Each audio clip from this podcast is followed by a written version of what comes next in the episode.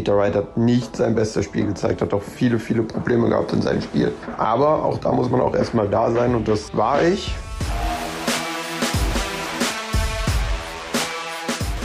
Hier ist Checkout, der Darts Podcast mit Kevin Schulte und Christian Rüdiger. Herzlich willkommen zur 206. Folge von Checkout der Darts Podcast, EM-Folge heute. Wir analysieren die European Darts Championship in Salzburg mit Überraschungs-Champion Rob Cross, einem wirklich epochalen Viertelfinale zwischen Michael van Gerven und Gervin Price, dem Sensationssieg von Florian Hempel gegen Peter Wright, den haben wir jetzt auch noch hier natürlich zu besprechen. Gibt einiges zu diskutieren. Ich bin Kevin Schulte. Hallo, liebe Hörerinnen und Hörer und hallo natürlich an Podcast-Kollege Christian Rüdiger. Ich denke mal, du freust dich genauso wie ich auf die heutige Folge. Ja, Kevin, definitiv. Auch von mir ein herzliches Hallo und willkommen. Schön, dass ihr wieder eingeschaltet habt. Kevin hat schon erzählt, wir haben eine Menge zu besprechen. Checkout gibt es wie immer auf allen gängigen Podcast-Plattformen, natürlich bei Spotify, bei Apple und Google Podcasts und natürlich bei den Kollegen von Sport1 im Web und in der App. Wir freuen uns immer gerne über Feedback auch in den sozialen Medien gerne. Ganz toll wären auch Bewertungen, gerne fünf Sterne bei Apple. Das würde uns riesig freuen, wäre super nett, wenn euch der Podcast hier gefällt. So, und jetzt gehen wir aber auch rein in die EM-Analyse. Vier Tage liegen hinter uns in Salzburg, die wirklich Spaß gemacht haben, finde ich. Gutes Niveau, sehr gutes Niveau, teilweise astronomisches Niveau, wenn ich da an Price van Gerven im Viertelfinale denke oder auch die Partie von Ryan Searle gegen Michael Smith. Danny Noppert hat toll gespielt. Nathan Espinel ähm, wieder richtig stark unterwegs gewesen.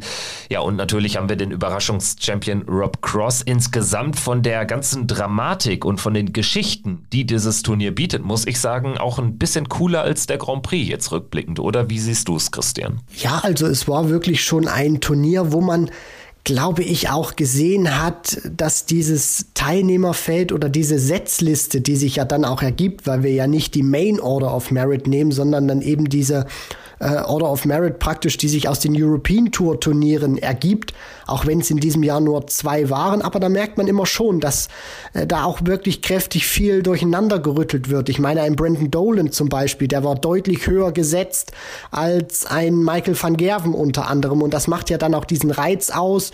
Für den einen oder anderen ist das vielleicht dann wieder nicht so toll, weil du dann auch Partien hast äh, oder dann Draw Brackets, wo dann eben, sag ich mal, etwas kleinere Spieler relativ weit kommen können und dann größere Spieler schon in den ersten Runden aufeinandertreffen.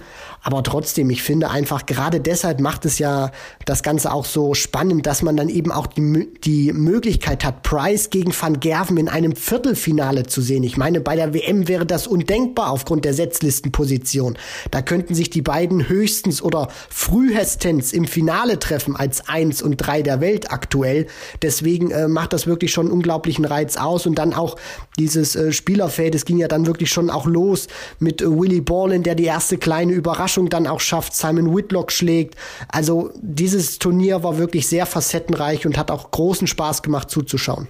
Ja, und ganz ehrlich, ein Halbfinale mit Van Gerven gegen Espinel und Cullen gegen Cross, das ähm, ja, hast du auch nicht alle Tage. Gerade aktuell würde ich sagen, Michael van Gerven, klar, er zaubert wieder teilweise regelrecht, hat jetzt noch nicht so ganz dieses Selbstverständnis, jedes Turnier zu gewinnen. Ähm, Im Gegenteil, also auch diesmal muss er weiter auf einen Ranking-Titel warten in 2021. Aber die anderen drei Kandidaten, Espinel, Cullen Cross, drei Engländer in einem Major-Halbfinale hatten wir auch schon lange nicht mehr.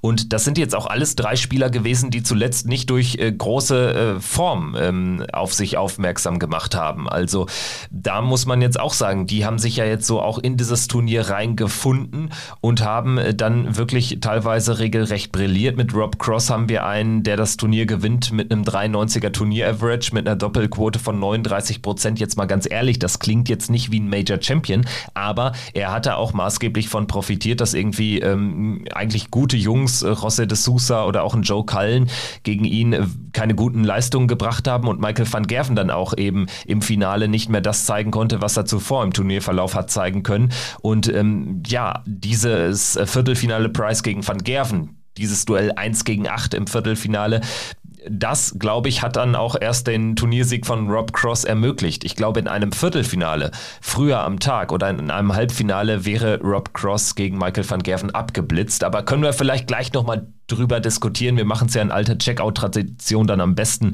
dann schon chronologisch, dass wir irgendwie die, die ähm, ersten beiden Abende auch noch entsprechend würdigen. Auch die hatten ja einiges zu bieten und ähm, lass uns gerne direkt irgendwie in den ersten Abend reinstarten. Da äh, natürlich das Match von Peter Wright gegen Florian Hempel im Fokus. Wir hatten im Vorfeld mit Florian gesprochen und ähm, ja, er war da ja auch schon, ich sag mal, durchaus selbstbewusst. Er ist keiner, der sich vor großen Namen in, ins Hemd macht. Er hat äh, klar gesagt, dass niemand einen Sieg von ihm erwartet, aber er da schon seine Chance suchen möchte und ihm ist es gelungen. Er hat Peter Wright 6-3 geschlagen, er hat fast alle Chancen wirklich dann genutzt und ähm, ihm ist das gelungen, was vielen dann halt nicht gelingt, ähm, die dann irgendwie Angst vorm Gewinnen kriegen, Angst vor der Sensation bekommen und dann äh, auf die Doppel die, die Dinger nicht mehr reinmachen. Aber Florian gerade am Anfang ja wirklich super unterwegs gewesen. Nach drei Lecks stand er bei 100% in der Doppelquote und diese drei Lecks Vorsprung, die hat er bis zum Schluss gehalten und dementsprechend auch verdient dann 6-3 gegen Snakebite gewonnen. Und für mich war das auch wirklich die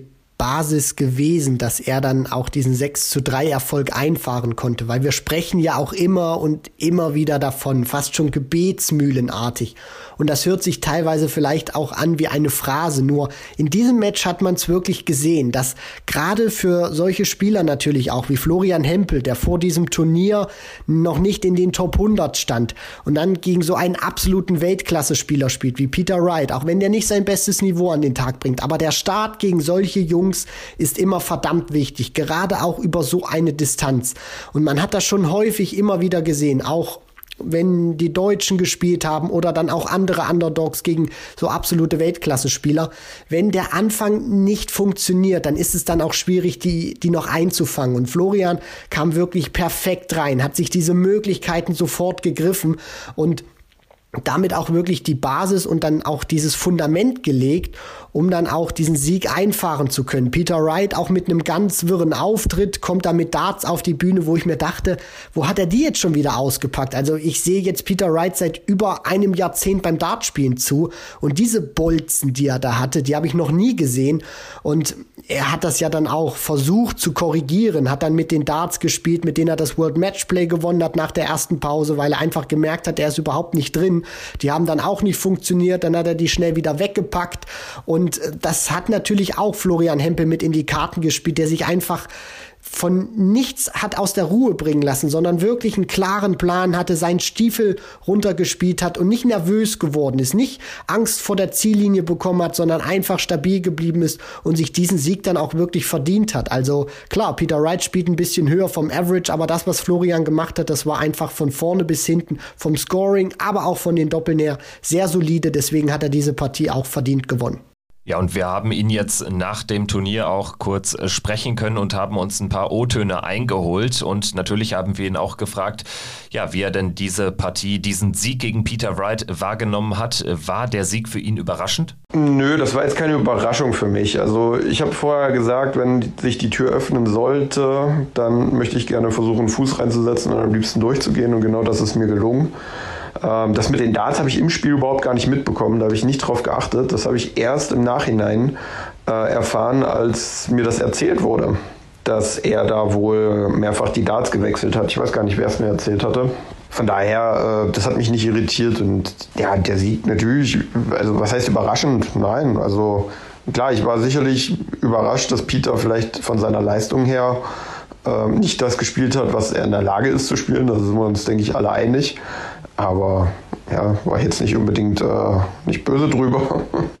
Ja, das äh, glauben wir ihm gerne. Ähm, dennoch muss man ja auch hier konstatieren, er hat etwas geschafft, was äh, ähm, wirklich ja großartig ist in der deutschen Darts-Geschichte. Ne? Also Peter Wright rauszunehmen, das ist Gabriel Clemens schon mal gelungen, aber ich, es gibt jetzt auch nicht äh, ähm, etliche Siege von deutschen Spielern äh, gegen ähm, die, die Creme de la Creme auf einer Major-Bühne. Ne? Also Peter Wright ist da jetzt schon ein gebranntes äh, Kind nach seiner Niederlage bei der letzten WM in Runde 3 gegen Gabriel Clemens, aber ähm, Generell muss man sagen, Florian Hempel krönt hier wirklich dieses erste schon sehr, sehr gute Jahr bislang. Ne? Also er ist ja wirklich erst seit Anfang des Jahres auf der Tour. Damals ähm, hat man auch gesagt, ja, mal schauen, was da noch so kommt. Ne? Er hat ja im, im, im Vorjahr die Qualifying School, da war er nicht gut unterwegs gewesen. Jetzt äh, schafft er es. Ähm, es war jetzt ja aber auch kein Spieler, wo man sagte, ja, der muss jetzt dieses Jahr die, die Q-School schaffen. Das ist äh, definitiv einer äh, sogar dann für eine große Bühne. Also von daher, die Entwicklung ist ja wirklich richtig, richtig gut. Und ich glaube, Florian Hempel ist gekommen, um zu bleiben. Das ist ähm, in diesem Zweijahressegment, er hat für zwei Jahre die Tourkarte ja sicher, aber ich glaube, das ist keiner, der dann ähm, zwingend wieder rausfällt. Also ich glaube, Florian Hempel wird die Top 64 im halten in diesem Zweijahreszeitraum. Also das haue ich jetzt einfach mal raus. Ich habe da ein sehr gutes Gefühl bei ihm. Das Mindset, das passt alles und das ist ja sehr wichtig im Dartsport. Ja, definitiv, Kevin. Und es ist ja auch wirklich diese ganze Art und Weise, wie er auch alles ausstrahlt. Ich meine, selbst wenn er jetzt, wovon ich auch nicht ausgehe, nach zwei Jahren die Tourkarte wieder abgeben müsste, dann wäre das für mich einer der Top-Favoriten, um sie sich direkt wiederzuholen. Und alleine das, was er ja auch präsentiert, nachdem der Start ja auch aus privaten Gründen leider nicht so geklappt hat, wie er sich das vorgestellt hat.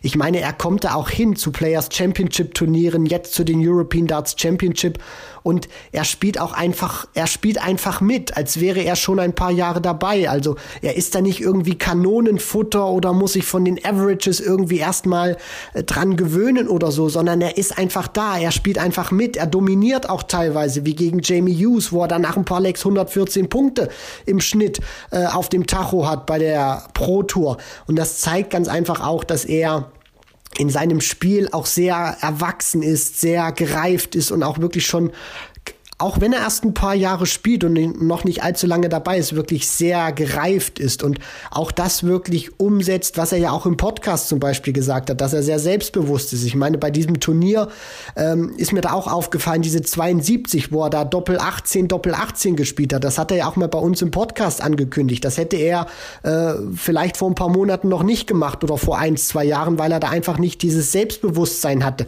Jetzt spielt er das einfach, weil er weiß, ich bin gut genug, ich kann das machen und bei seinem ersten äh, Auftritt bei den European Darts Championship direkt in die zweite Runde Mensur in den Decider zu, ähm, ja, dann zu bringen, das ist auch klasse. Ich meine, so viele deutsche äh, Teilnehmer, wir hatten schon ein paar, aber so viele haben es auch noch nicht in die zweite Runde geschafft. Max Hopp 2016 mal gegen James Wade ausgeschieden, 2018 dann das Halbfinale erreicht. Bernd Reut konnte 2010 mal Dennis Owen schlagen und dann in der zweiten Runde dann gegen Raymond van Barneveld verlieren. Und André Welge hat 2012 mal die zweite Runde äh, geschafft. Er hatte damals in der ersten Runde Mark Webster, das war zu der Zeit auch ein absoluter Weltklasse-Spieler, rausgehauen mit 6 zu 4. Und äh, mehr gab's da bis, bislang noch nicht. Ich meine, Gabriel Clemens hat auch noch nicht die zweite Runde erreicht, Martin Schindler leider auch noch nicht. Deswegen ist das wirklich auch ein toller, toller Erfolg für Florian Hempel.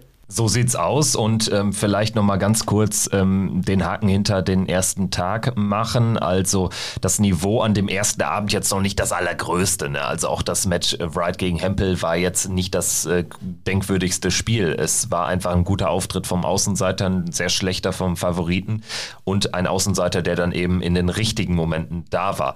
Ansonsten hatten wir viele Favoritensiege. Menzo Suljovic gewinnt gegen Adam Hunt im letzten Spiel des Abends mit 6 zu 2. Kein guter Auftritt Auftritt vom Hunter. Mensur kommt da locker durch. Joe Cullen ebenfalls locker durch. 6-0 gegen Ted Evans. Äh, Rob Cross hat äh, früher am Abend Keen Barry 6-3 geschlagen. José de Sousa 6-4 gegen Louis Williams. Das war ein gutes Spiel von Williams. De Sousa irgendwie durchgekommen, also da war mehr drin für den Außenseiter. Und ansonsten haben wir ähm, Brandon Dolans Sieg gegen Kim Halbrechts, Luke Humphreys, der ein Break Festival gegen Kellen Ritz gewinnt, im entscheidenden Leg dann aber auch mal den Anwurf durchbekam. Und ansonsten, du hast es bereits erwähnt, im ersten Match des ganzen Turniers gewinnt äh, Willie Borland mit 6-3 gegen Simon Whitlock. Und äh, das muss man natürlich als Überraschung betrachten. Von Simon Whitlock bin ich jetzt auch in diesem Jahr wirklich ähm, ja, sehr enttäuscht. Also da kam noch nicht viel, auch für einige Majors ja gar nicht qualifiziert gewesen zuletzt.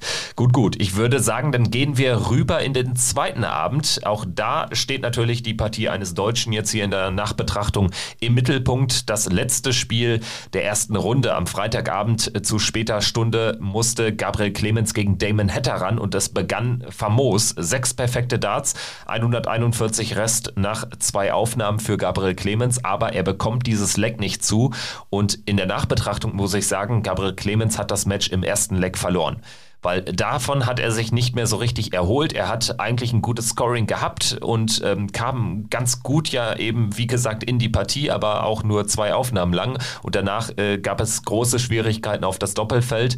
Damon Hatter hat es auch äh, ordentlich gemacht. Eine gute Partie am Ende. Clemens 96 Average, Hatter 94, 6-3 für Damon Hatter. Und im ersten Leg, wie gesagt, das muss Gabriel, es wäre, glaube ich, sogar noch ein Break gewesen, das muss Gabriel äh, holen. Und dann ist erstmal die Duftmarke Marke gesetzt, gelingt ihm nicht.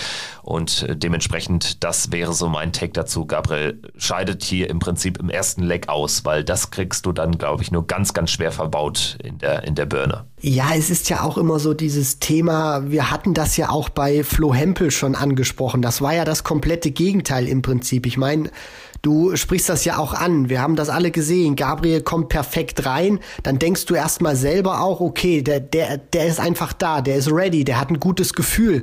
Nur wenn du diese 280er dann einfach auch nicht bestätigen kannst, beziehungsweise umwandeln kannst in den Leckgewinn, dann ist dieses gute Gefühl von den 280ern natürlich sofort weg. Und dann hatte er natürlich im Gegensatz zu Florian Hempel eben keinen, keinen guten Touch oder kein gutes Gefühl, weil weil er das eben nicht ummünzen konnte und hat sich damit vielleicht auch noch im Kopf ein bisschen damit beschäftigt. Und Florian Hempe, der kam eben sofort rein, da hat eben das funktioniert, womit du eben die Lecks gewinnst mit den Doppeln.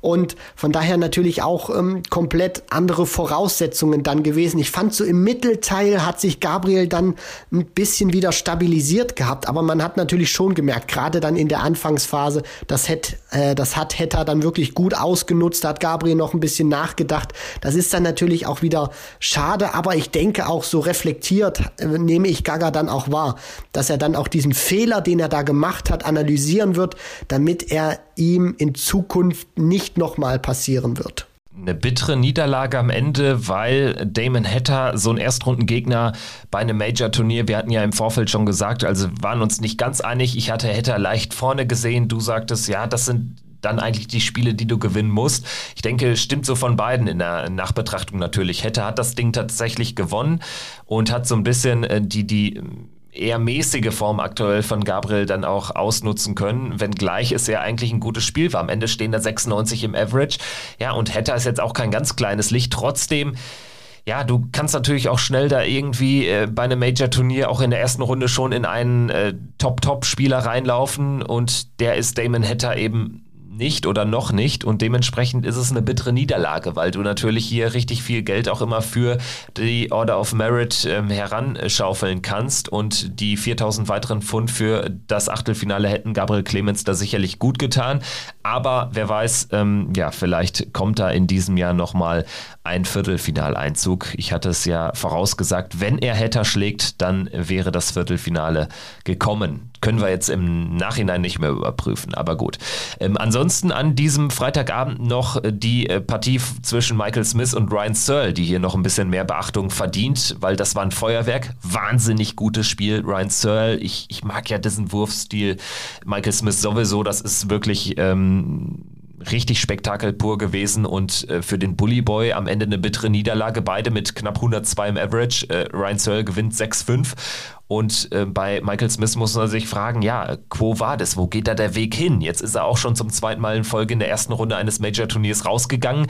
Gegen Gavin Price äh, mehr oder weniger chancenlos gewesen beim World Grand Prix. Bitteres Los natürlich auch. Jetzt gegen Ryan Searle in einen famosen Ryan Searle reingelaufen, selbst aber sehr stark unterwegs gewesen. Also so ein Turnier, wie es ein Joe Cullen, Rob Cross und Nathan Espinel hingelegt haben, das wäre ja eigentlich auch dem Bully Boy jederzeit zuzutrauen. Aber irgendwie ist es greift nicht so ein Rad ins andere. Ja, er hat so im Moment dieses äh, Spielglück dann auch nicht auf seiner Seite. Wenn du dann gegen Ryan Searle, wo sie beide vom Average her identisch sind, so beide bei knapp 102 wandern, dann es im Entscheidungsleck dann eben nicht auf deine Seite ziehen kannst. Und hm, ich, ich weiß jetzt nicht, ob man beim Bully Boy von einer spielerischen Krise jetzt zumindest sprechen können. Aber zumindest, da würde ich so ein paar Parallelen ziehen zu Gabriel Clemens, aber bei Michael Smith natürlich auf einem etwas höherem Niveau natürlich, ist das momentan so eine kleine Ergebniskrise bei den Majors. Gabriel erste Runde World, äh, World Matchplay raus, erste Runde World Grand Prix,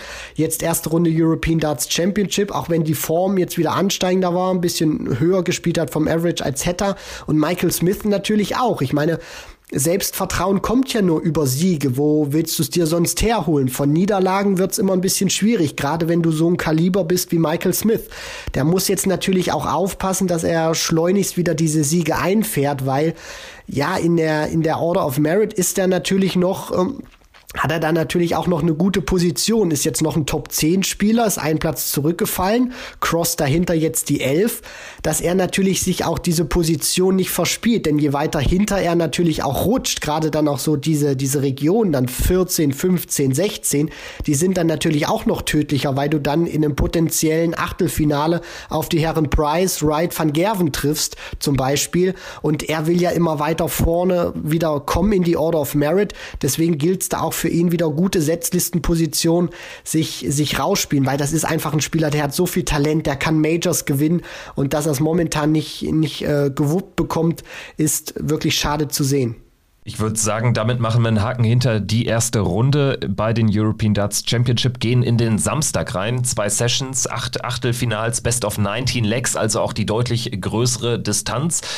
Wenn man sich jetzt so das Scoreboard anschaut, dann fällt auf, es gab eigentlich nur zwei umkämpfte Partien. Mensur Suljovic gegen Florian Hempel, dazu gleich natürlich mehr und äh, Jose de Sousa 10-8-Sieger gegen Luke Humphreys. Ansonsten sehr klare Sieger auch in der Regel haben sich die Favoriten durchgesetzt. Ryan Searle gegen Danny Noppert, dazu vielleicht noch, weil wir jetzt gerade auch über Searle kurz gesprochen hatten, ähm, das für mich ein überraschend klarer Sieg für Noppi, der aber hier auch zum zweiten Mal mit einem 100er Average ähm, durchkommt und äh, aktuell in in der absolut besten Form seiner Karriere ist. Also Danny Noppert, von dem bin ich wirklich sehr überzeugt gewesen jetzt an diesem vergangenen Wochenende und er hat sich jetzt auch erstmals in die Top 16 der Welt gespielt. Also sechs Plätze gut gemacht bei äh, diesem European Darts Championship Event. Ansonsten ja, Price äh, Favoritensieg 10-3 gegen Gavlas, kein Problem natürlich. Und ansonsten Michael van Gerven sicherlich noch zu erwähnen, 10-4 gegen James Wade, hatte ich aber auch schon so ein bisschen mit gerechnet. Also ich habe ja im, im Tippspiel Checkout, was wir bei bei Kicktipp machen, wirklich sehr, sehr schlecht abgeschnitten, um das jetzt mal, um da mal die Kuh vom Eis zu holen. Aber Michael van Gervens Clan-Sieg gegen James Wade, immerhin den habe ich vorausgesagt. Ja, ansonsten bleibt da jetzt aber gar nicht mehr so viel großartig zu analysieren und wir könnten direkt dann zum letzten Match äh, des Abends kommen. Menso gegen Florian Hempel, 10 zu 9 für den Hometown Hero in Salzburg. Aber auch Florian hatte ja ein paar Fans im Publikum, also war eine sehr interessante deutsch-österreichische Major-Begegnung. Ja, und diese Partie hat ja dann auch im Nachhinein, gerade bei deutschen Fans unter anderem, aber auch wenn man sich das mal so ein bisschen durchgelesen hat in den Kommentarspalten bei der PDC, äh, für mächtig Gesprächsstoff natürlich äh, gesorgt. Stichwort Publikum, alles drum und dran. Das werden wir sicherlich gleich auch noch ein bisschen beleuchten. Da habe ich auch meine Meinung zu. Aber sportlich gesehen äh, war das wirklich eine sehr interessante Partie und es hat mich auch wirklich gefreut, dass äh, Florian Hempel, auch wenn er diesen Schwung, den er in der Anfangsphase wirklich hatte, wo er gut in der Partie auch drin war, wo er einen guten ersten Dart hatte, fand ich, und auch wirklich sehr konzentriert äh, am Oki war, dass er es dann leider dieses, dieses Niveau oder auch diesen, diesen guten ersten Dart nicht über die komplette Partie ziehen konnte und dann natürlich auch ein bisschen Glück hatte, klar, dass Mensur so, so viele Matchstarts auslässt. Aber auf der anderen Seite muss man dann auch wieder sagen, das ist ja nicht die Schuld von Florian Hempel, dass Mensur die Dinge auslässt. Er ist einfach dran geblieben, hat nicht abgeschalten vom Kopf, sondern hat weiter gekämpft, sich zurückgefeitet und dann geht das Ding wirklich noch in den, in den Decider und dann kriegt Mensur wirklich mit dem letzten letzten Dart auf der Doppel 20, auf der allerletzten Rille noch hin. Sonst hätte Florian Hempel gewartet. Ich glaube, 54 Punkte müssten es gewesen sein. Und dann, ja, wären die vielleicht sogar aus gewesen und wir hätten von einem Viertelfinale gesprochen. Deswegen, er hat wirklich einen riesigen, äh, einen riesigen Kampfgeist bewiesen. Auch wirklich, wirklich teilweise richtig toll gespielt, Florian Hempel. Also diese Partie, das war wirklich auch ein Ausrufezeichen, die ihn nochmal, glaube ich, einen größeren Stellenwert auch bei den Spielern rundherum nochmal einbringen wird. Wir holen uns mal selbst seine Meinung ein. Was ähm, hat er denn so empfunden da an Bord in der Partie gegen Menzo Suljovic bei dem 9 zu 10 am Samstagabend? Ich konnte mich ja Gott sei Dank zwei Tage lang darauf einstellen, ähm, dass ich in Salzburg gegen den Lokalmatador, gegen den Nationalhelden spiele. Ähm, das hat natürlich geholfen. Ich wusste, es wird laut werden. Ich wusste, es wird ähm, schwierig werden. Aber also man konnte sich, wie gesagt, gut darauf einstellen. Ja, und äh, sicherlich war es für mich eine neue Erfahrung, aber ich habe versucht, irgendwie cool zu bleiben. Ja, irgendwie konnte ich meine meine Leistung aus den ersten drei, vier, vielleicht auch fünf Legs nicht über die ganze Partie zeigen. Ähm, das muss ich nochmal richtig analysieren, wieso, weshalb, warum. Da waren aber definitiv nicht die Fans schuld, sondern da hat irgendwas mental einfach nicht hundertprozentig zusammengepasst. Ja, also er hat ja dann mit 3 zu 6 hinten gelegen und diese drei Lecks Vorsprung hat Menso dann lange Zeit halten können, bis zum 9 zu 6 und dann begann ja dieses Drama auf die Doppelfelder, wo Florian Hempel dann tatsächlich nochmal rankam und ja, du hast es angesprochen, um ein Haar die Chance noch gehabt hätte. Also die 54 hätte ich auch sehr gerne gesehen. Also zwei Darts auf Doppel wären das gewesen, aber der letzte Dart auf Tops war dann von Mensur eben drin. Und am Ende war es ja auch ein typischer Mensur-Jubel, also da ist einiges abgefallen an ja, an ganzer Anspannung und so. Und es war ja wirklich ein hitziges Duell, wenn man das so sagen kann. Hitzig, aber fair, so würde ich es bezeichnen. Ich meine, wir können uns da natürlich immer wieder, sage ich mal, drüber aufregen oder echauffieren, weil es jetzt natürlich auch mit Florian Hempel einen deutschen Spieler getroffen hat mit Pfiffen oder Buhrufen. Nur wir dürfen da nicht auch irgendwie versuchen, den Moralapostel zu spielen. Ich meine, wie oft äh, sind, wo in Deutschland Turniere stattgefunden haben, äh, Spieler aus anderen Ländern dann äh, ausgepfiffen worden, wenn sie gegen Max Hopp gespielt haben, gegen Martin Schindler oder Gabriel Clemens. Das passiert auf der Insel, das passiert in Holland, das ist allen schon passiert, wo Taylor gegen Van Gerven gespielt hat in Holland. Gary Anderson hat äh, vor seinen Weltmeistertiteln auch oft sehr viel Sänge bekommen in, in England. Und äh, hier war das jetzt nicht anders. Ich meine, das ist ganz einfach auch so normal. Die Leute in Österreich wollen ihren Hometown Hero äh, sehen oder ihren Lokalmatadoren. Von daher, äh, natürlich gehen Biff, äh, Pfiffe und Buhrufe nicht. Und natürlich wünscht man sich, dass solche Partien ohne sowas ablaufen würde. Aber Florian Hempel, ähm, hat das ja dann auch, sag ich mal, betont. Es lag ja nicht irgendwie an, an Mensur, äh, an, den, an den Fans oder so. Das hat er ja dann auch noch mal auf, auf Instagram sich zu dieser Thematik geäußert. Ähm, er empfand das Publikum auch wirklich äh, nicht schlimm und ich glaube, dass das sollte man dann auch wirklich so sehen und nicht irgendwie dann wieder versuchen, ja, die böse Crowd oder so hat da irgendwie ihm den, den Sieg gekostet. Also ähm, das ist eigentlich, sage ich mal, ein ganz normales, in Anführungszeichen, Verhalten der Zuschauer gewesen. Ja, ich habe natürlich das Publikum wahrgenommen. Wie gesagt, ich konnte mich darauf einstellen. Ich wusste, es wird laut. Ich wusste auch, es wird gepfiffen werden. Ja, was, was mich vielleicht ein bisschen überrascht hat, war dann doch, äh, dass so viele deutsche Fans auch da waren. Ähm, ich hätte zwar mit einigen gerechnet, aber vielleicht nicht so viele. Also es war ja im Publikum, in, ging ja in beide Richtungen. Also Menso musste ja auch einige Pfiffe ertragen und das vorheimische Publikum sicherlich auch für ihn eine überraschende Situation gewesen. Ähm, aber die Fans, die waren jetzt in keinster Weise unfair. Sport und Emotionen gehören zusammen. Ich meine, ich habe da ja schon Statements zu rausgehauen.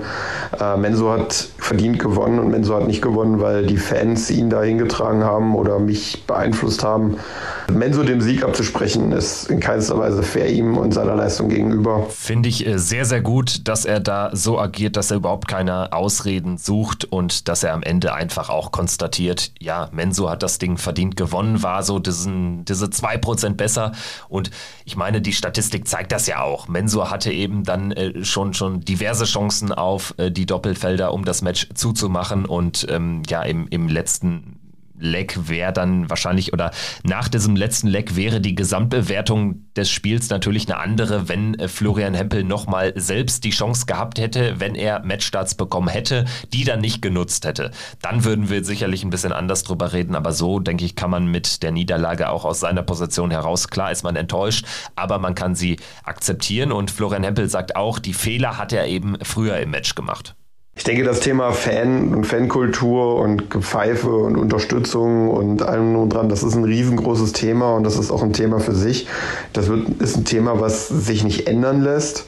Ähm, die Menschen sind so und da, da muss man einfach mit leben und muss man einfach lernen, mit umzugehen. Und ähm, ja, das habe ich versucht. Ich habe, glaube ich, es eigentlich ganz gut gemacht. Ich habe mich weder auf die Fans eingelassen, noch habe ich da irgendwie versucht, irgendwie stunk zu machen. Am Ende hat Menso gewonnen. Menso hat in meinen Augen auch verdient gewonnen. Ich habe einige Matchstarts überlebt. Klar hätte ich natürlich auch gerne das Spiel gewonnen oder zumindest die 54 probiert, aber die Fehler, die äh, mir den Sieg gekostet haben, die äh, waren schon lange, lange davor. Also wenn man das Break schafft und dann auf einmal einem Zwei-Break-Rückstand hinterherläuft, dann ist der Fehler nicht im letzten Leck oder den, bei den Fans auszumachen, sondern nur bei sich selber und weit am Anfang des Spiels.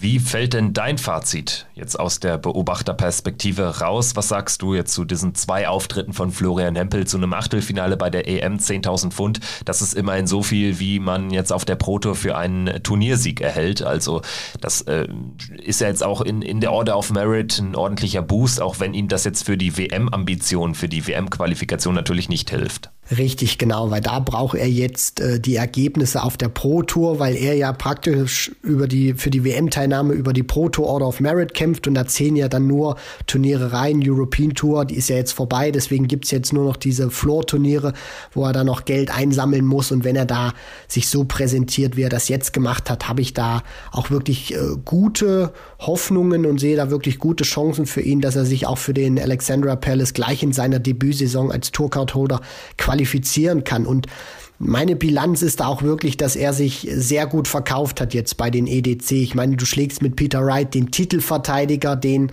ähm, amtierenden Matchplay-Champion, der hat den World Cup zuletzt gewonnen. Also der war auch wirklich, äh, ja, auch in einer guten Form gewesen. Klar, World Grand Prix ähm, war jetzt vielleicht nicht so unbedingt sein, sein bester Auftritt, wenn man das mal so mit dem Matchplay unter anderem jetzt auch vergleicht.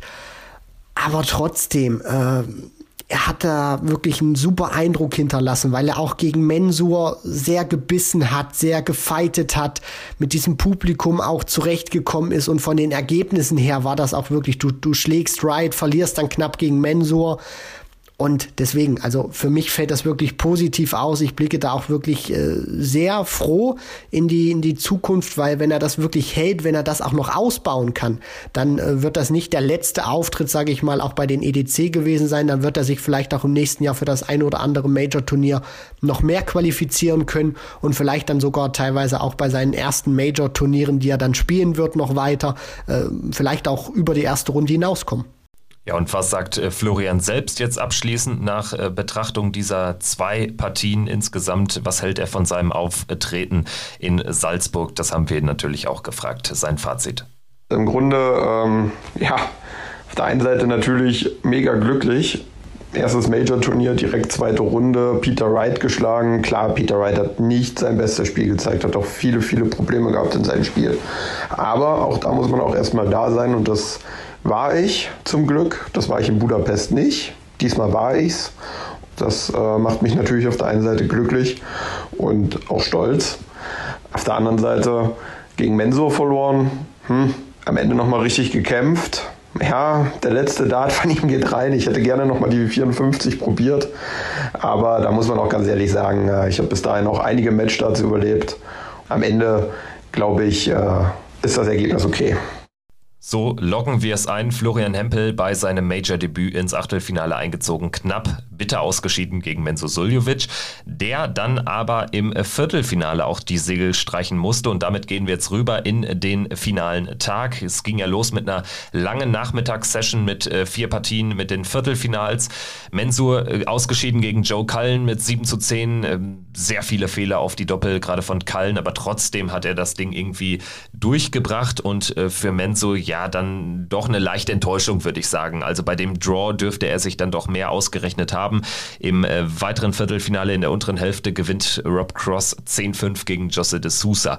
Würde ich auch so weit erstmal abhandeln, weil das waren keine denkwürdigen Spiele. Die beiden ersten Partien, die obere Turnierhälfte, die war richtig, richtig geil. Danny Noppert gegen Nathan Espinel 9 zu 10. Gavin Price gegen Michael van Gerven 8 zu 10. Und bevor wir über Price gegen van Gerven sprechen, Noppert gegen Espinel, die Partie darf auch nicht unter den Tisch fallen, muss ich sagen. Also das war auch von beiden ein tolles Match und am Ende auch mit einem etwas überraschenden Sieger, weil ich ähm, habe doch ähm, nicht mehr damit gerechnet, dass Nathan Espinel nochmal zurückkommt. Aber das war dann echt stark. Ja, es war so auch in der Schlussphase hatte ich so ein bisschen das Gefühl, so ein kleineres Hin und Her gewesen, wo das Momentum dann bei Danny Noppert waren, dann denkst du wirklich, okay, jetzt zieht er das noch auf seine Seite, aber Espinel schafft es dann doch irgendwie auch mit seiner Qualität, die er natürlich auch hat, aber und das ist ja auch ein sehr großer Baustein in seinem Spiel, seine kämpferischen Qualitäten, dann sich da wirklich noch mal reinzubeißen, dann noch mal zu wissen, okay, jetzt ist die Cider, jetzt muss ich dann auch noch mal da sein und das hat er dann auch geschafft. Für Danny Noppert ist das wirklich jetzt nach dem Grand Prix das nächste gute Turnier, Viertelfinale erreicht. Allerdings auch, das muss man ja auch sagen, spielerisch wieder vollkommen überzeugt, zweimal über 100 gespielt, dann gegen Aspinall knapp an den 100 gekratzt. Also da scheint auch wirklich was passiert zu sein bei ihm. Bei ihm. Ich meine, er hat es ja auch privat nicht so einfach gehabt. Ähm, ist ja auch sein Vater war es, glaube ich, gewesen, verstorben. Korrigiere mich, wenn wenn ich da falsch bin, Kevin. Aber auf jeden Fall jemand aus seinem ganz vertrauten engen Umfeld und dass er da jetzt auch wirklich äh, so zurückkommt nach so einem Schicksalsschlag, so viel äh, Energie dann auch tatsächlich mitbringt auf die Bühne. Das beeindruckt mich auch sehr. Und jetzt mal schauen, wie das jetzt auch weitergeht für ihn. Ich meine, die WM schwebt natürlich über allem. Vielleicht ist er da auch so ein kleines Dark Horse. Ja, also wenn er die Form äh, behält, dann können wir da noch mit einigen guten Leistungen rechnen. Jetzt ist er erstmal wieder, war er ja schon mal die niederländische Nummer 2, erstmals in den Top 16, wie eben erwähnt. Daran ändert auch die 9 zu 10 Niederlage gegen Nathan Espinel nichts. Kommen wir dann jetzt aber zum unangefochtenen Match des Wochenendes oder Fragezeichen Match des Jahres sogar. Price gegen Van Gerven. Was für eine geile Partie. Es ging ja schon super los und äh, vor allen Dingen für Price ging super los. 3-0 geführt am Ende, aber gewinnt MVG das Ding und das war zumindest aus MVG-Sicht eines der besten Spiele oder vielleicht wirklich das beste Spiel dieses Jahres. Gerade weil ja auch die Bedeutung der Partie eine hohe war. Aber auch Gavin Price wird da jetzt nicht so unzufrieden rausgegangen sein. Das hat man auch am Ende gemerkt. Also die beiden schätzen sich ja auch, die haben sehr viel Respekt voreinander und am Ende wussten, glaube ich, auch beide, dass sie einfach den Fans auch eine wahnsinnig geile Show abgeliefert haben. Und Price wird sich natürlich auch denken nach diesem Spiel, ja, was soll ich denn noch machen? Ich meine, der Kerl spielt knapp 108 im Schnitt pro Aufnahme über 18 Lecks und hat eine Doppelquote von 73 Prozent. Damit schlägst du eigentlich jeden auf der Tour. Und äh, leider an diesem äh, Tag aus seiner Sicht eben Michael van Gerven nicht. Es war wirklich eine herausragende Partie. Ich glaube auch von der Psychologie her für van Gerven ein ganz wichtiges Ding, weil er ja in den ersten beiden Runden seine Stärke ausspielen konnte gegen Kritschmer, gegen Wade, früh in Führung gegangen, die Partie von vorne wegspielen können. Gegen Price war es ein vollkommen anderer Start. Er liegt hinten, muss sich praktisch wieder zurückkämpfen. Und was mir bei van Gerven auch gefallen hat oder was ich beobachtet habe, ist, er hat taktisch, glaube ich, auch ein bisschen anders agiert. Also er hat sich im gesamten Match, wenn er auch drei klare Darts aufs Doppel hatte, sich nochmal die Zeit genommen. Nicht direkt ans Oki, sondern sich wirklich nochmal konzentriert, wo er wusste, das ist ein wichtiger Moment. Das ist auch nahezu immer gut gegangen. Dann hat er diesen einen Moment gehabt in der Schlussphase, wo er drei auf die Doppel 20 nicht nutzt, wo ich mir denke, okay, das kann jetzt so ein Moment sein, da zerfällt er vielleicht, aber auch da stabil geblieben, Scoring weiterhin auf einem hohen Niveau gewesen und dann diese Partie mit 10 zu 8 auf seine Seite gezogen und selber 108 im Average gespielt und man hat dann auch gesehen am Jubel, da ist sehr viel Druck abgefallen. Jetzt habe ich Price endlich mal wieder geschlagen vor TV-Kameras in so einem tollen Match, wenn der so gut drauf ist. Ich glaube, auch wenn er jetzt das Ding nicht bis zum Ende ziehen konnte, aber so ein Match wird dir, glaube ich, für die Zukunft sehr viel viel bringen. Ja, ganz genau, weil es hat ja sicherlich auch andere Gründe oder besondere dem Modus äh, zugrunde liegende Gründe gehabt, weshalb er dann das Turnier nicht gewonnen hat. Äh, werden wir jetzt noch nach und nach erörtern. Kommen wir erstmal zum Halbfinale. Da muss man ja sagen, hat Michael van, Ver van Gerven diese Form aus dem Viertelfinale, dieses Selbstbewusstsein absolut mitnehmen können. Gerade zu Beginn des Spiels 7-1 davon gerauscht gegen Nathan Espinel und dann aber auch das Spiel fast wieder komplett aus der Hand gegeben. Am Ende, ab den 9-9, haben alle jeweils äh, ja, ihre, ihre Anwurflecks, also Espinel hatte hier nur noch eins, aber äh, Van Gerven hat beide seine Anwurflecks dann wieder gut gespielt. Aber ähm, zwischen dem 7-1 und dem 9-9 war ja Espinel wirklich sehr, sehr stark, sehr, sehr konsequent und Michael van Gerven hat da einfach dann einen Bruch in seinem Spiel erlebt. Im Umkehrschluss aber, dass er das Spiel dann trotzdem gewinnt, über seine zwei Anwurflecks und äh, vor allen Dingen mit diesem famosen letzten Leck, wo er Espinel Neuner hätte spielen müssen. Ansonsten, er hatte da keine Chance, dieses Leck zu gewinnen. Ähm, da muss man dann auch äh, wieder äh, MVG Respekt zollen und da habe ich dann eigentlich gedacht, yo, also der ist jetzt wirklich so richtig wieder da, aber Pustekuchen. Vielleicht aber erst so deine Einschätzung zu diesem Halbfinale. Ich dachte ja am Anfang, wo ich diese Partie gesehen habe, wo es dann auch 7 zu 1 stand, die ganzen Statistiken, das könnte so ein Auftritt werden wie bei Michael van Gerven bei den UK Open 2020, wo er da diese neuen Darts hatte, das letzte Turnier vor dem Beginn der Pandemie hier in Festland Europa, wo er ja dann auch wirklich eine überragende letzte Session gespielt hat und er ja wirklich untouchable war. Und so hat das für mich auch gewirkt. Nach den 108 gegen Price, jetzt diese 104 gegen Espinel, kam wirklich sauber rein. Nur dann muss man ja auch sagen, hat Espinel sich ja auch nicht schenken lassen oder Van Gerven ist ja auch nicht komplett eingebrochen. Ich meine, was Espinel ja dann unter anderem ja auch mal spielt an der Serie 13, 12, 13, 13. Also das ist wirklich schon überragendes Niveau und da kannst du dann auch als Michael van Gerven relativ wenig machen und er hatte ja ein paar Möglichkeiten auch gehabt, wo er sich dann teilweise auch bei einem High Finish ein Dart aufs Doppel rausgespielt hat. Das hat dann van Gerven in dieser Phase nicht so genutzt, da war er nicht so konsequent, wie er das zum Beispiel gegen Price war. Nur er hat sich davon eben auch nicht verunsichern lassen, hat das Vertrauen in die eigene Stärke gehabt und das dann eben im Decider mit 11 zu 10 gewuppt. Das war ja dann auch der, sind immer viele Matches gewesen, wo er dann auch diese 280er gespielt hat. Und das hat ja dann auch wirklich gezeigt in dem Decider. Wir hatten auch schon andere Entscheidungslecks gesehen von Van Gerven in der Vergangenheit. Dann wirklich so zu produzieren, das war wirklich große Stärke von ihm.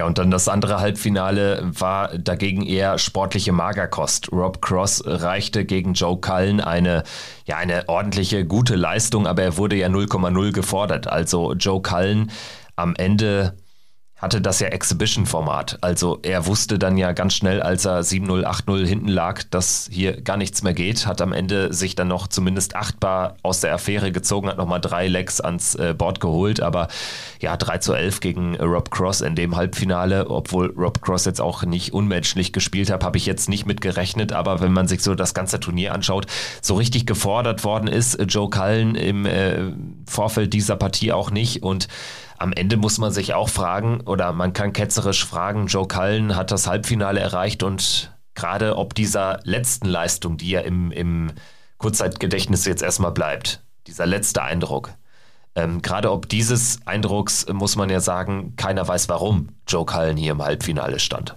Ja, das ist schon ein schwieriges Thema mit Joe Cullen, weil ich persönlich auch das Gefühl habe, wir sehen einfach zu viele Gesichter vom Rockstar. Ich bin einer, da bin ich, äh, ich stelle die, die steile These auf, also wenn Joe Cullen irgendwann mal wirklich konstant werden sollte, dann ist das für mich auch ein zukünftiger Weltmeister, der die Weltmeisterschaft auch wirklich gewinnen kann. Was ihm aber fehlt, ist wirklich, dass er diese Konstanz, die er auch mal bei einem European Tour Event ausstrahlt oder bei einem Pro Tour Event, die kann er einfach nicht dauerhaft bei einem Major Turnier ans Board bringen. Ich meine, der, der World Grand Prix, da ging gar nichts. So, dann spielt er seine erste Runde gegen Ted Evans, wo er mit den ersten neun Darts unmenschlich spielt. Ich meine, da hat er über 120 Punkte im Schnitt pro Aufnahme geworfen, im Scoring. Das war dann wieder der, der andere Cullen. So, und dann hast du im Laufe des Turniers aber wieder auch ein anderes Gesicht von ihm gesehen. Und das ganz Negative gab es dann eben gegen Rob Cross, wo überhaupt nichts ging, wo die Doppel nicht funktioniert haben. Das ist ja teilweise bei ihm dann auch wirklich ein Drama. Wenn nichts läuft, geht nicht nur das Scoring, sondern auch die Doppel brechen vollkommen ein bei ihm. Deswegen, er muss einfach auch mal schaffen, bei Major-Turnieren diese Konstanz zu holen. Und für Rob Cross hat sich das natürlich dann auch, ich, ich will nicht sagen einfach gespielt, er musste natürlich auch diese, diese Nichtanwesenheit von Cullen handeln, hat er gut gemacht, hat seinen Job gemacht, war nicht herausragend, aber wirklich sehr professionell und verdient dann natürlich auch mit 11 zu 3 gewonnen. Ja, und im Finale dann aber klarer Außenseiter gewesen gegen Michael van Gerven, zumal wir ja auch häufig darüber sprechen, gerade bei European Tour Events oder jetzt auch eben bei, bei einem Major-Turnier wie diesem, es ist schon ein Vorteil, das erste Halbfinale gespielt zu haben, auch historisch bedingt. Also in der Regel haben diejenigen das Turnier am Ende gewonnen, die äh, da ein bisschen mehr Pause hatten, weil so diese 15, 20 Minuten Pause, die machen den Braten dann auch nicht fett. Und häufig kommst du aus einem zweiten Halbfinale raus und äh, verlierst dann zwangsläufig an Spannung. Meine These jetzt ist aber, dadurch, dass das so entspannt war für, Joe, äh, für Rob Cross gegen Joe Cullen, glaube ich, konnte er, ähm, also er war ja selbst noch nicht so richtig auf Betriebstemperatur, weil er gefühlt nur durch die sperrangelweite Tür äh, die, die offen war, äh, gehen musste im Match gegen Kallen und dementsprechend gar nicht richtig gefordert war und dann äh, quasi ja noch nicht so, noch nicht so leer war. Und gegen Michael van Gerven dann irgendwie dieses äh, Spiel gewinnen äh, konnte. Zur Wahrheit gehört aber auch, dass Michael van Gerven einfach äh, qualitativ nicht ansatzweise so gespielt hat wie äh, den Rest des Turniers oder gerade den Rest des Tages. Viertelfinale und Halbfinale war eine andere Qualität, das war eine Klasse besser. Und ähm, ja, dementsprechend bitter natürlich auch aus MVG-Sicht, dass er jetzt äh, dieses Turnier nicht gewinnt, weil er immer noch auf seinen ersten Ranking-Titel wartet. Das Nordic Darts, Darts Masters, der Turniersieg dort gegen Fallon Sherrick, hat jetzt eben zumindest nicht kurzfristig dazu geführt, dass er jetzt auch wieder die Turniere gewinnt. Auch hier, also es wäre ja hoch verdient gewesen. Wenn ich jetzt ganz objektiv daran gehe, dann ist ja Rob Cross nicht der logische Turniersieger, auch nicht der verdiente, weil alle Werte über das Turnier gesehen dann für Michael van Gerven eigentlich sprechen. Das ist natürlich vollkommen richtig, Kevin. Nur auf der anderen Seite, klar, kann äh, Rob Cross, sage ich mal, vielleicht auch nichts für die Gegner, auf die er dann trifft oder auf die Form, in der sich Michael van Gerven dann natürlich auch befindet. Klar, wenn wir nur auf die Statistiken schauen, da stimme ich mit dir überein, dann hätte Van Gerven es eigentlich verdient gehabt. Nur wenn wir eins im Darts wissen, dann gibt es verdient nicht, sondern es zählt dann immer nur, was in diesem Match passiert.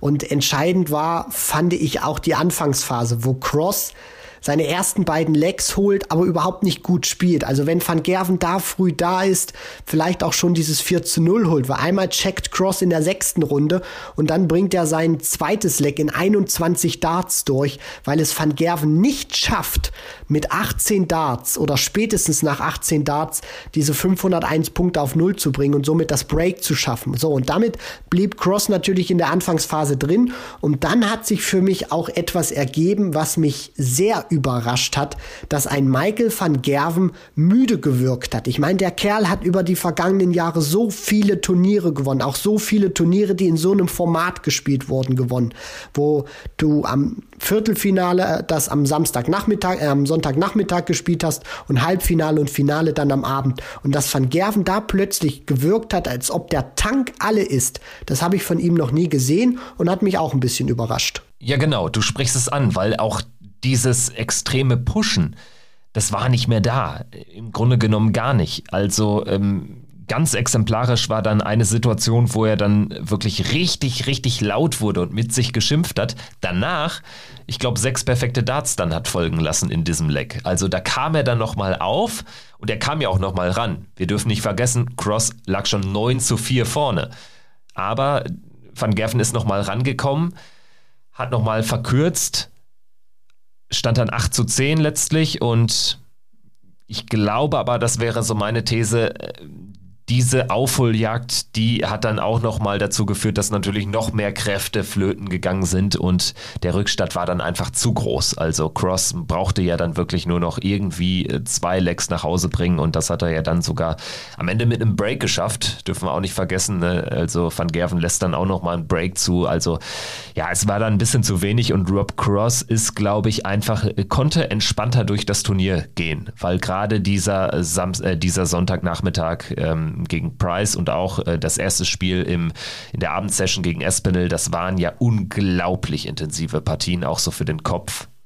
Und ja, auch wahrscheinlich physisch bedingt. Ich meine, das sind jetzt auch nicht die sportlichsten Leute, Dart-Profis. Nein, definitiv äh, nicht. Und es kommt dann natürlich auch, glaube ich, immer ein bisschen situationsbedingt auch mal an, wie du so eine Situation auch handeln kannst. Van Gerven hat in den vergangenen Jahren immer wieder gezeigt, dass er ein Meister darin ist, äh, mit sowas umzugehen aber hier vielleicht auch ein bisschen bedingt, weil er in diesem Jahr oder auch aufgrund dieser, dieser Pandemie, weil er dann, weil es natürlich auch nicht so viele Turniere in so einem Format sicherlich auch gab, wo er dann so weit vordringen konnte, dass, ich will jetzt nicht sagen verlernt hat, aber sich an dieses Gefühl vielleicht auch mal erst wieder gewöhnen muss, wie er dann umgeht, nachdem er so intensive Partien spielt des, deswegen, Rob Cross hat das dann auch wirklich äh, gut ausgenutzt. Für mich war dann auch wirklich entscheidend gewesen, wie Van Gerven diese, diese Qualität hatte, weil wo er nochmal rangekommen ist, wusste ich einfach, okay, das kann eine ganz enge Nummer werden, weil Cross einfach nicht das gute Niveau spielt. Und dann findet er es im letzten 19. entscheidenden Leck dann nochmal, wo er das 11 zu 8 dann macht, wo er dann, glaube ich, ein 11-Data spielt. Das war dann nochmal eines der besten Lecks gewesen von Cross, die er in den vergangenen, ja, 15, 20 Minuten da gespielt hatte. Deswegen, ähm, klar, Van Gerven wird bitter enttäuscht sein, hat er dann natürlich auch in der in der ähm, in den Schlussworten gesagt nach der Siegerehrung und für Rob Cross ist es jetzt der der vierte Major-Titel. Ich meine, wir sprechen über einen Spieler, der von uns teilweise gar nicht so richtig vielleicht wahrgenommen wird als ein Topspieler momentan. Nur jetzt greift er sich wieder mal einen großen Major-Titel in fast schon regelmäßigen Rhythmen ab. Darf man ja auch nicht vergessen. Ja, ohne dass er eben an sein Niveau rankommt, was er damals bei der WM gespielt hat, wo er Weltmeister wurde. Also das ist ja das Interessante. Ne? Also äh, an das Niveau kommt er jetzt trotzdem nicht ran. Ich meine, er war auch schon deutlich schlechter jetzt als an diesem Wochenende. Wir dürfen jetzt auch nicht äh, irgendwie den Turniersieg verklären, als hätte er irgendwie ein schwaches Turnier gespielt. Nein, war ein gutes Turnier. Aber war eben jetzt, es, es gab keine astronomischen Momente von Rob Cross. Er war am Ende stark auf die Doppel, hat ähm, wichtige Momente genommen, hat sich, hat Lex geklaut, aber Rob Cross hat jetzt ähm, ja hier auch einfach ein gutes Draw erwischt. Gehört auch dazu, auch dann äh, zur richtigen Zeit gegen Michael van Gerven gespielt. Und äh, apropos zur richtigen Zeit, was bei ihm sehr interessant ist, also er drohte ja schon mehrfach so richtig abzustürzen in den Rankings, aber immer dann, wenn er ein Ergebnis braucht, dann kommt auch eins. Ich meine, er hat jetzt an diesem Wochenende den Turniersieg bei der EM 2019 verteidigt, weshalb er im Ranking richtig, richtig abgeschmiert wäre, selbst wenn er sogar, äh, ja, wenn er, wenn er im Viertelfinale erst ausgeschieden wäre. Ich rede jetzt gar nicht mal über eine Erstrundenniederlage, aber im Prinzip, er brauchte den Turniersieg, um im Ranking dort oben zu bleiben, wo er stand. Jetzt hat er sogar einen Platz gut gemacht. An Dave Chisnell ist er vorbei, ist jetzt die Elf der Welt. Aber hätte er das Finale nicht gewonnen, dann wäre er auch nur die 16. Ne? Also, da sieht man wieder, äh, wie wichtig dann Timing auch ist, nicht nur in den einzelnen Partien, sondern auch in den Momenten im Jahr, wo du dann ähm, ja einfach für dein Ranking auch wieder für deine Position da einfach Geld brauchst. Und Rob Cross jetzt auch wieder für die nächsten zwei Jahre gewinnst du ein Major, du bist bei 100.000 plus in dem Fall jetzt 120.000 äh, äh, holst du eben äh, für, fürs Ranking und das hält ihn jetzt da auch einfach wieder über die zwei Jahre oben drin, sofern er jetzt nicht völlig abstürzt. Und das ist einfach sehr interessant, fällt mir bei Rob Cross generell auf. Noch eine interessante Erkenntnis, wir haben jetzt die sieben ähm, aktuellen Major Ranking Champions sind sieben verschiedene Spieler.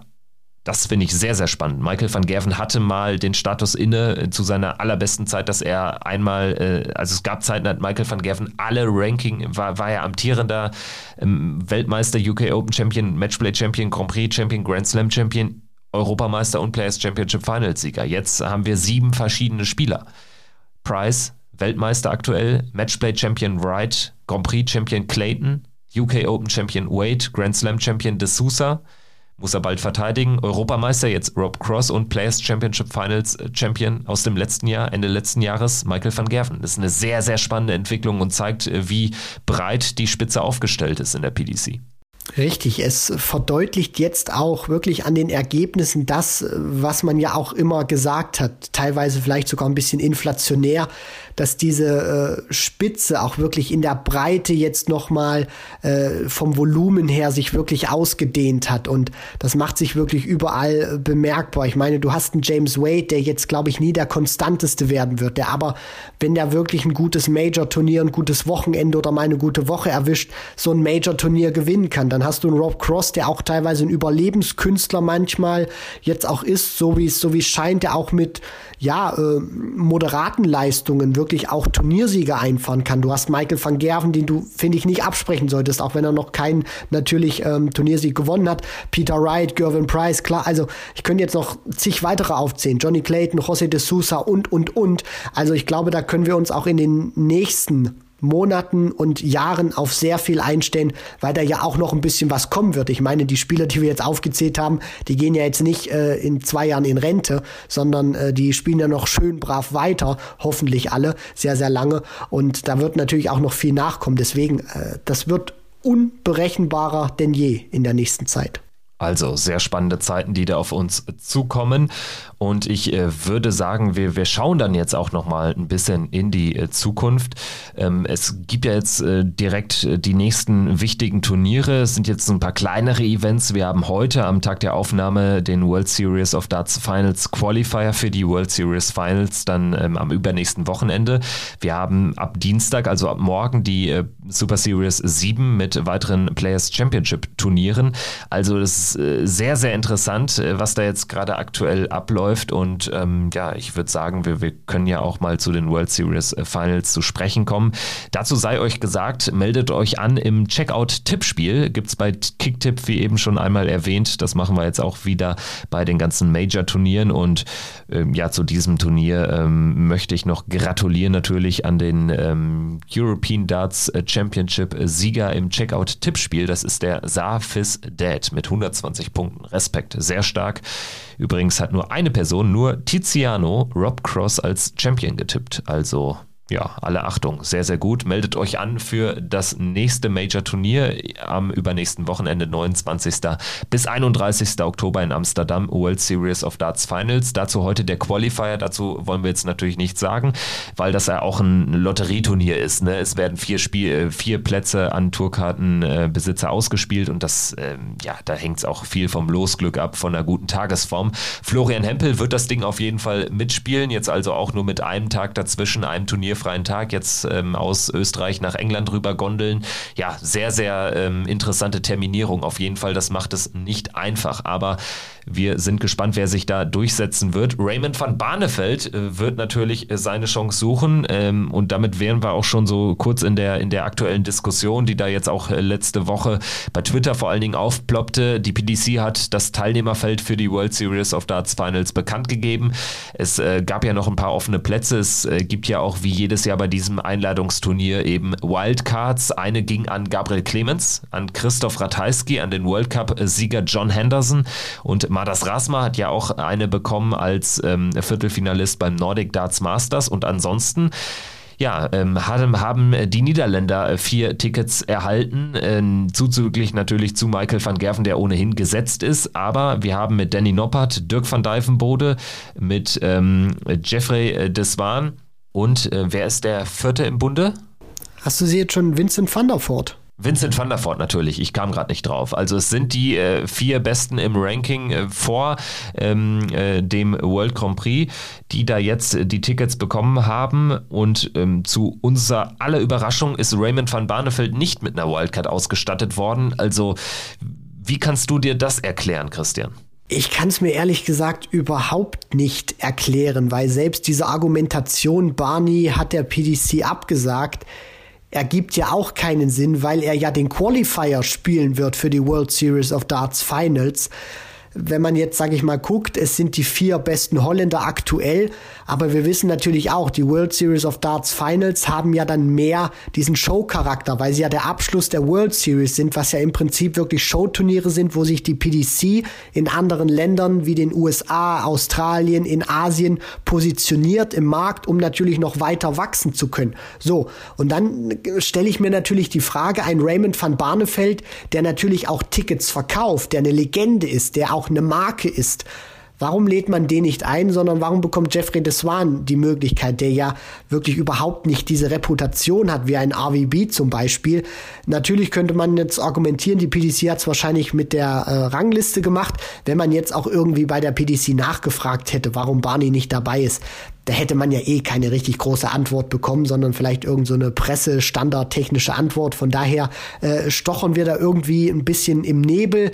Äh, er spielt den Qualifier mit. Da hoffe ich natürlich auch vielleicht, dass er sich qualifiziert, dass wir ihn doch sehen. Aber jetzt so vom logischen Denken her, weil das ja auch wirklich eine marketingtechnische Veranstaltung ist, kann ich es mir nicht wirklich erklären. Ja, das macht es ja so kurios, weil ja die PDC jetzt äh, in der Vergangenheit eigentlich äh, gerade nicht damit aufgefallen ist, sonderlich äh, nur nach sportlichen Kriterien ihre äh, Spieler auszuwählen. Wenn ich da an die Premier League denke, also da haben wir auch äh, schon damals darüber gesprochen, was hat Raymond van Barneveld da sportlich noch zu suchen. Aber natürlich, die PDC ist ein Unternehmen, es werden Tickets verkauft und dementsprechend ist mir das völlig schleierhaft. Also sehr, sehr interessant, dass die PDC jetzt ausgerechnet bei dem äh, Barney Heimturnier dann in Amsterdam auf ihn verzichtet, finde ich sehr, sehr kurios.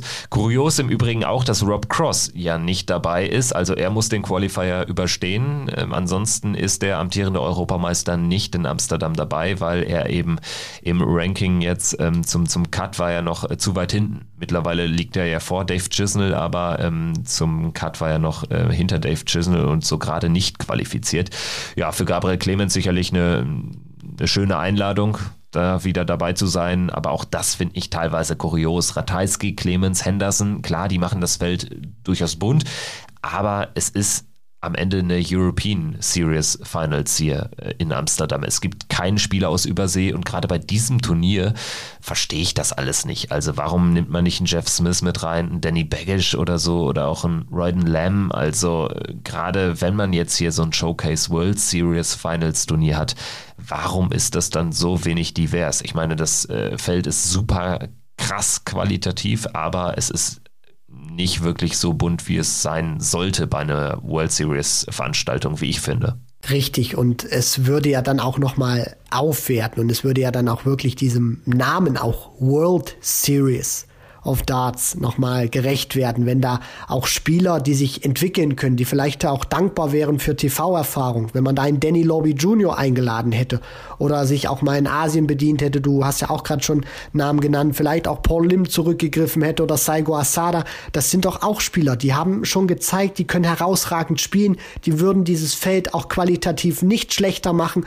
Somit ähm, natürlich hat das auch immer so einen kleinen faden Beigeschmack, weil es so den so, so den Charakter hat, dass es ein bisschen elitär ist und nach außen nicht so wirklich geschaut wird. Ja, man könnte jetzt sagen, es ist im Prinzip der Grand Slam, äh, nur ohne Gruppenphase. Ne? Also verstehe da nicht, warum die PDC da so eine Chance liegen lässt und dann das Turnier mal ein bisschen noch anders gestaltet. Also das macht doch die Turniere aus. Deswegen haben, hat uns jetzt auch der ähm, äh, die EM so gut gefallen, weil eben das Teilnehmerfeld durchaus bunt war. Deswegen ähm, finden wir den Grand Slam ganz gut, weil da eben anderem Modus gespielt wird oder auch den Grand Prix. Aber ja, dieses Turnier braucht man nicht so wirklich. Aber gut, sprechen wir nächste Woche dann auch in einer ausführlichen Vorschau nochmal drüber. Dann werden wir sicherlich auch das Draw haben, werden dann natürlich die Players Championships ähm, äh, analysieren. Die Super Series 7 sind ja vier Turniere jetzt on Block. Wir haben die Women's Series am nächsten Wochenende. Also ist äh, viel jetzt auf dem Tacho aus deutscher Sicht auch alle am Start, bis auf Robert Marianovic und Steffen Siebmann, ähm, die äh, nicht in UK am Start sind. Siebmann ja zuletzt auch äh, Vater geworden Marianovic ähm, war jetzt zuletzt ja bei unseren Sport 1-Kollegen als Experte an Bord und ähm, ist jetzt auch nicht dabei. Ja, ansonsten, ich denke mal, ähm, wir haben auch in den nächsten Wochen einiges zu besprechen. Ja, das hoffe ich natürlich auch, Kevin. Und äh, ich hoffe natürlich auch, dass es sehr viel Positives sein wird aus deutscher Sicht. Bin sehr gespannt, auch wie sich Max Hopp und Martin Schindler präsentieren werden bei der Super Series. Was Michi Unterbuchner jetzt machen wird, war ja jetzt auch lange nicht dabei gewesen, wie Gabriel Clemens mit dieser Niederlage umgeht, äh, wie das Selbstvertrauen jetzt auch von Florian Hempel sich auf die Proto ausschlagen wird. Deswegen, ich hoffe auch, dass wir dann in der kommenden Folge über sehr viele gute Ergebnisse von unseren deutschen Jungs sprechen werden. In diesem Sinne, das wird definitiv cool. Mittlerweile lohnt sich ja dann vielleicht auch sogar schon mal ein weiter Blick hinaus äh, Richtung Weltmeisterschaft. Auch da gibt es ja mittlerweile schon die ein oder anderen Qualifikanten. Diogo Portella ist wieder dabei, hat äh, den Lateinamerika-Qualifier gewonnen. Yuki Yamada ist erneut mit am Start, hat in Japan gewonnen. Nordic and Baltic ist abgebrochen worden. Madas Rasma, Daniel Larsson wieder dabei. Ja, also auch da lohnt sich vielleicht in äh, den kommenden Folgen immer mal wieder der ein oder andere Blick hin. Und ja, dann äh, können wir sogar bald auch über die Premier League-Besetzung sprechen. Das ähm, ja, lohnt sich ja auch immer so gegen Ende eines jeden Jahres da schon mal einen Blick drauf zu werfen, ist ja auch immer ein sehr schönes Diskussionsthema. Und falls ihr sonst noch Themen habt, äh, liebe Hörerinnen und Hörer, schreibt uns gerne bei Instagram oder so und ähm, wir gucken mal, was sich machen lässt. Ansonsten werden wir natürlich weiterhin so aktuell, wie es nur geht, hier im Podcast über die PDC-Events sprechen und ja, es gibt jetzt auch kein Wochenende mehr ohne Turnier. Also insofern ähm, gehabt euch wohl, äh, alles Gute, gute Woche für euch und ja, wir hören uns nächste Woche wieder. Macht's gut. Ciao. Ciao.